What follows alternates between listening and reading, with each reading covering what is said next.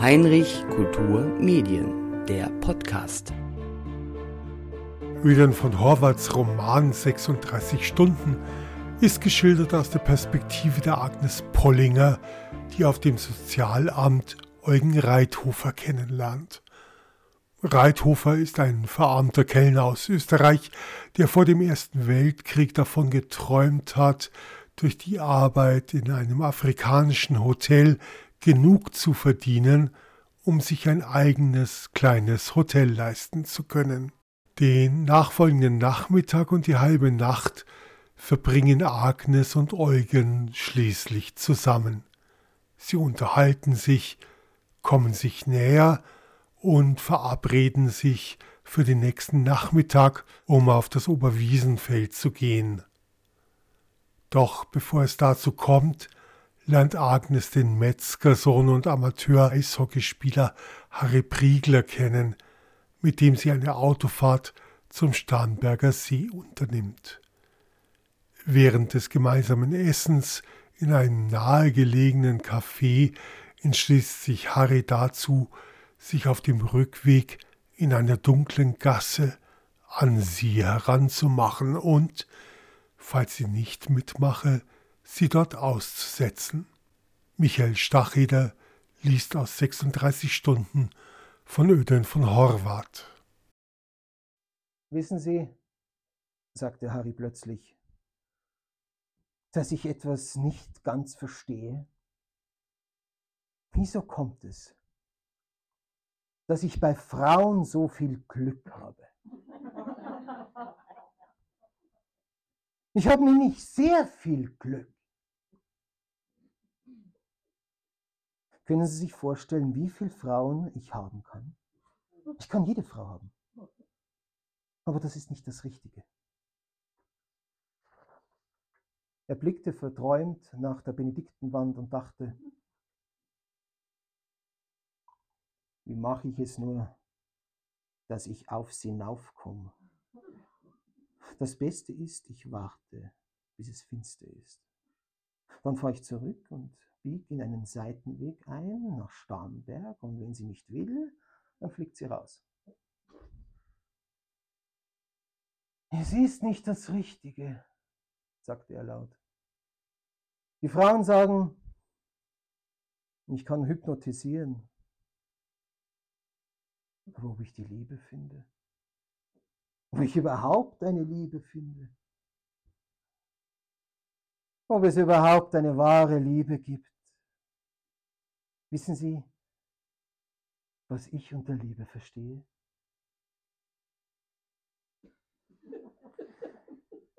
Er verfinsterte sich noch mehr, denn plötzlich musste er gegen eine Blähung ankämpfen. Er kniff die Lippen zusammen und sah recht unglücklich aus, während Agnes dachte, Jetzt hat er so ein wunderbares Auto und ist nicht glücklich.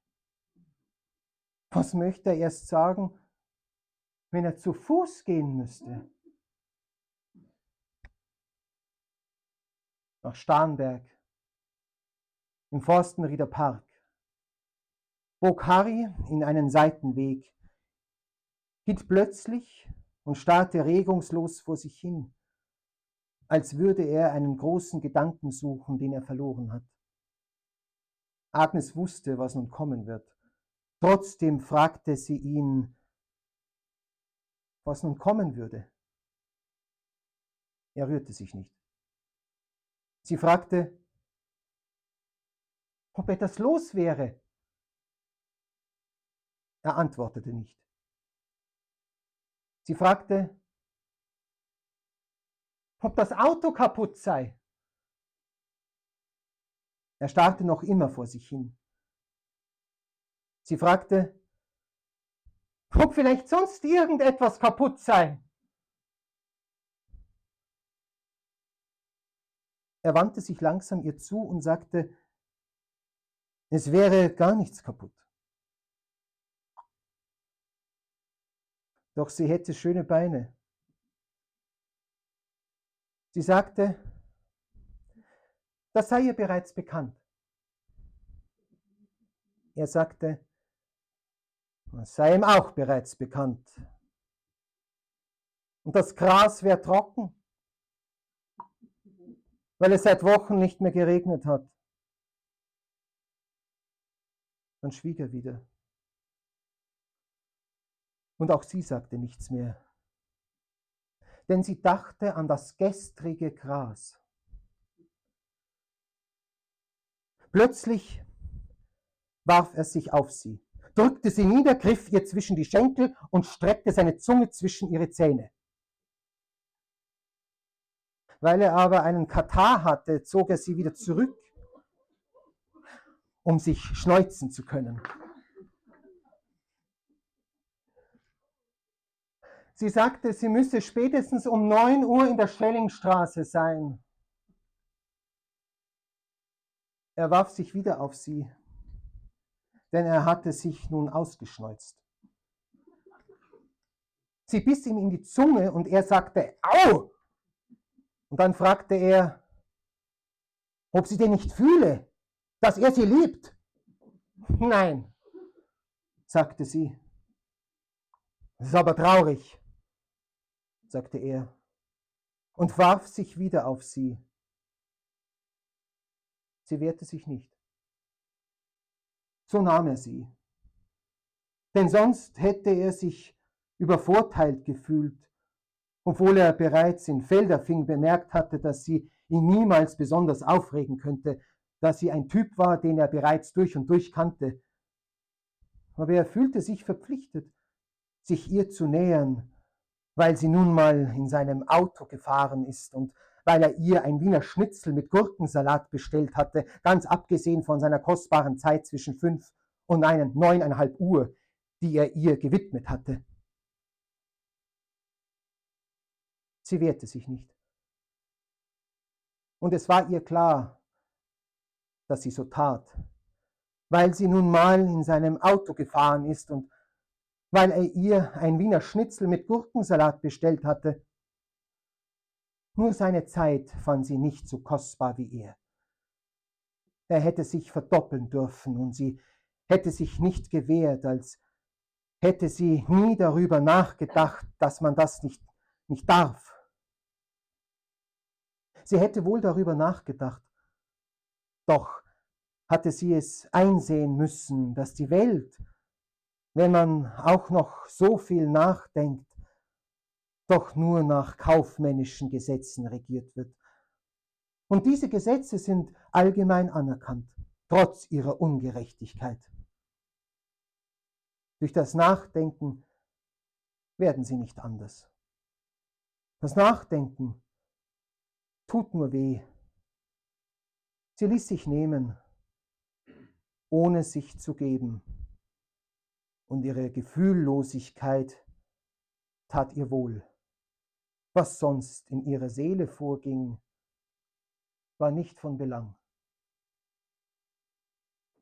Plötzlich gab ihr Harry eine gewaltige Ohrfeige, riss sich aus ihr und brüllte, Gemeinheit! Ich bin da und du bist nicht da! Jetzt fahr zu Fuß, faules Luder!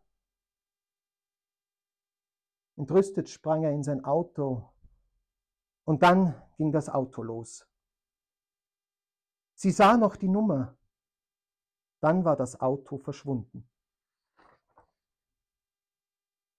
Agnes ging durch den Forstenrieder Park dem entschwundenen Schlusslicht nach.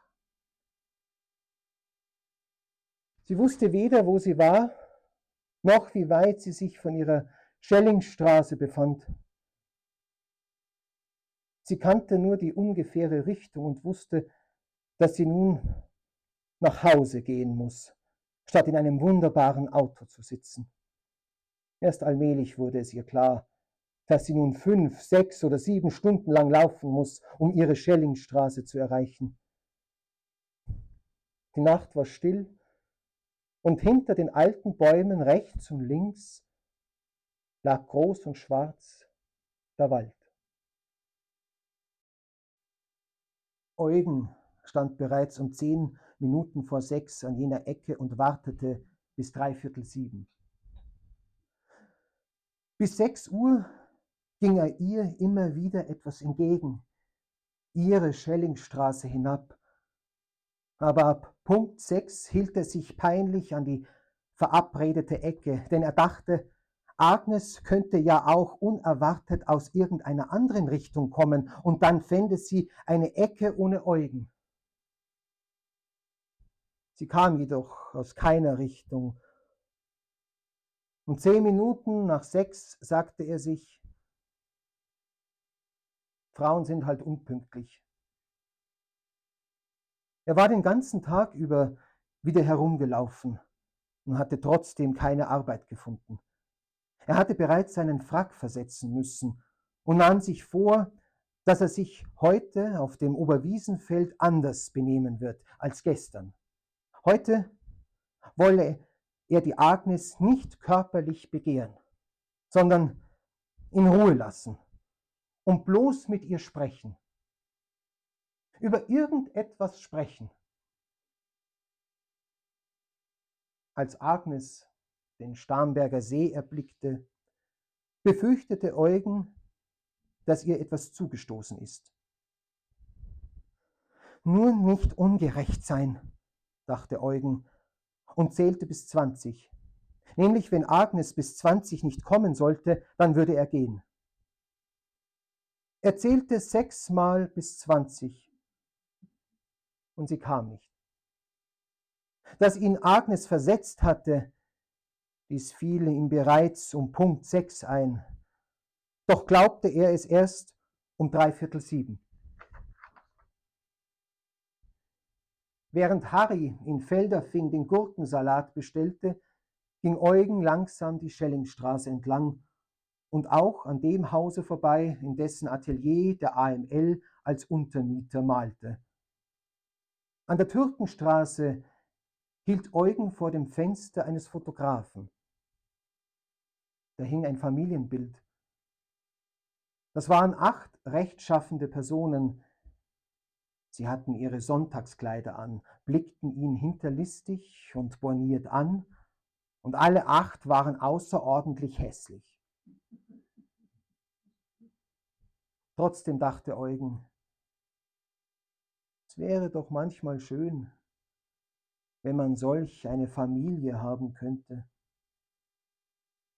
So ohne Kinder sterbe man eben aus. Und das Aussterben sei doch etwas traurig. Selbst wenn man als österreichischer Staatsbürger keinen rechtlichen Anspruch auf die reichsdeutsche Arbeitslosenunterstützung habe. Und während Agnes ihren Gurkensalat aß, dachte er an sie.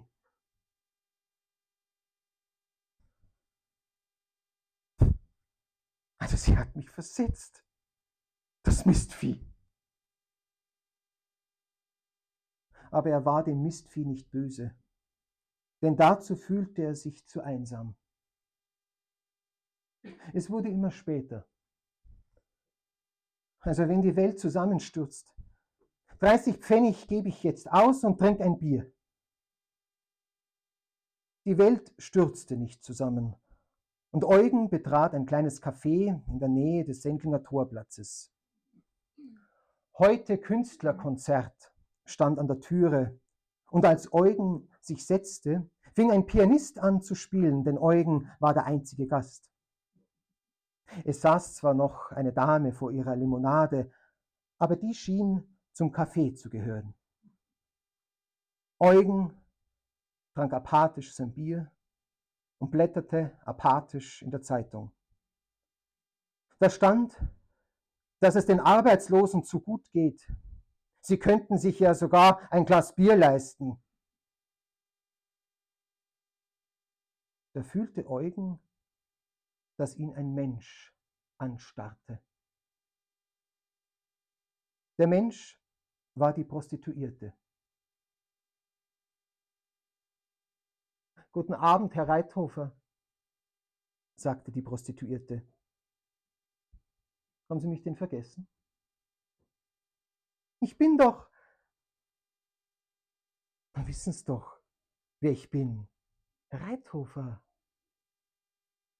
Er wusste es nicht.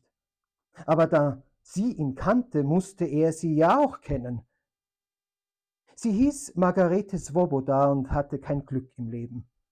Zwar stand in ihrem Horoskop, dass sie eine glückliche Hand hat, nämlich was sie auch in die Hand nehme, würde gewissermaßen zu Gold. Nur vor dem April müsste sie sich hüten. Das wäre ihr Unglücksmonat. Und was sie im April auch beginnen möge, das gelänge alles vorbei. Da dürfte ich halt überhaupt nicht leben, meinte Margarete Svoboda, denn sie hatte im April Geburtstag. Dies Horoskop stellte ihr die Klosettfrau des Lokals und behauptete, dass sie das Weltall genau kennt bis jenseits der Fixsterne. So hätte sie auch ihrem armen Pinscher Pepperl das Horoskop gestellt. Und in diesem Horoskop wäre gestanden, dass der arme Pepperl eines fürchterlichen Todes sterben wird. Und das traf ein, denn der arme Pepperl wurde von einem Bahnwärter aufgefressen, nachdem er von einem D-Zug überfahren worden war. Soweit der Auszug aus der Lesung. Ich bitte die teilweisen Übersteuerungen zu entschuldigen. Ich hatte neue Technik im Einsatz, die ich noch nicht ganz kannte. Es war sozusagen die Brunsche Studie zu Ödern von Horvath. Damit Sie aber auch akustisch etwas entschädigt werden, sagt Ihnen Michael Stacheder noch, warum Öden von Horvath wichtig ist. Und er macht, und da schließe ich mich gerne an, ein wenig Werbung für den Ort der Lesung. Bücher Johann in Bad Aibling, unweit des Bahnhofs gelegen. Es wäre keine Lesung von Herrn Stacheder, wenn sie jetzt nicht einen Vortrag gäbe. Nein, ich wollte tatsächlich heute nur sehr wenig sagen am Schluss. Und die schon ein paar Lesungen von mir verfolgt haben, zwischendurch wurde auch nichts erzählt. Ich habe mich heute sehr gefreut, tatsächlich über diesen Öden von Horvath endlich mal einen Roman äh, zu lesen. Keine Briefe, keine Tagebücher, sondern einen, tatsächlich einen Roman. Aber wie ich finde, der Lust machen könnte, sollte, möchte auf diesen wunderbaren Öden von Horvath, den eifrige Theaterabonnenten vor allen Dingen vom Theater her kennen. Und vielleicht hat der eine oder andere von Ihnen auch so eine Ahnung, ach, diese Agnes Pollinger, dieser Reithofer, das könnte doch auch eine Caroline sein, ein Kasimir oder eine Anna aus Glaube, Liebe, Hoffnung. Das stimmt tatsächlich, das ist bewusst. Horvath hat tatsächlich im Laufe seiner Karriere als Dramatiker oder als Autor vielmehr ein bestimmtes Personal kreiert. Und das hat er immer wieder verwendet, selbst die Namen. Es gibt unzählige Annas bei ihm. Ja, also ein Unterschied ist noch, eine, die so ein bisschen raussticht, ist die Marianne aus den Geschichten aus dem Wienerwald.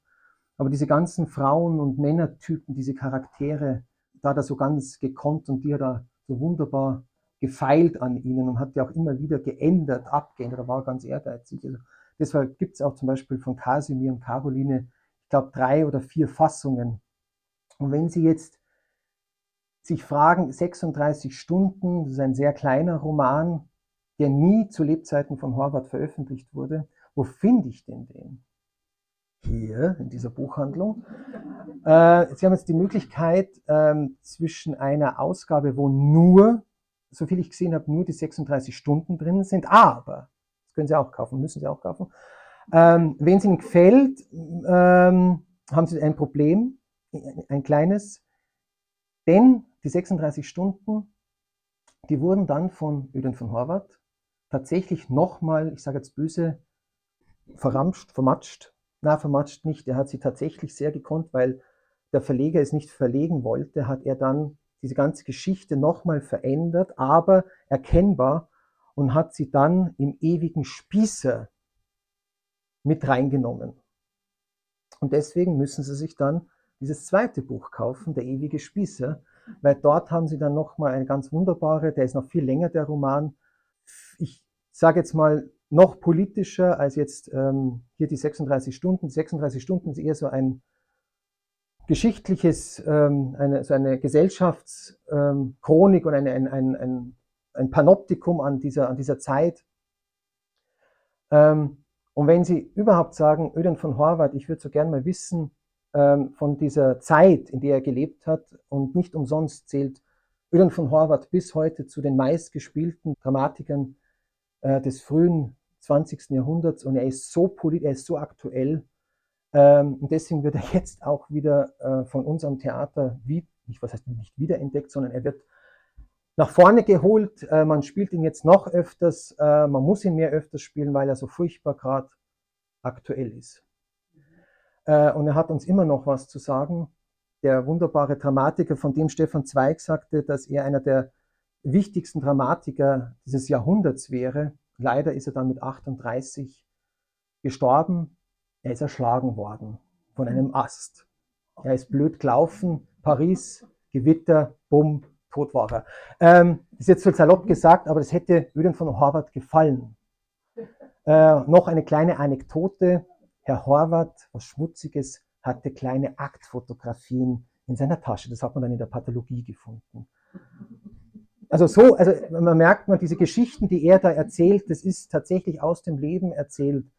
Und wenn Sie jetzt Lust bekommen auf diese Zeit, diese Zeit, diese Zeit zwischen diesem Ersten Weltkrieg und dann der großen Katastrophe, Ausbruch Zweiter Weltkrieg und dann dieses schlimme, äh, tatsächlich 33 bis 45. Ich empfehle Ihnen jetzt, und ich möchte, dass Sie das alle lesen ähm, und alle dieses Buch hier kaufen. Das kann man auch bestellen, und zwar ist es Höhenrausch.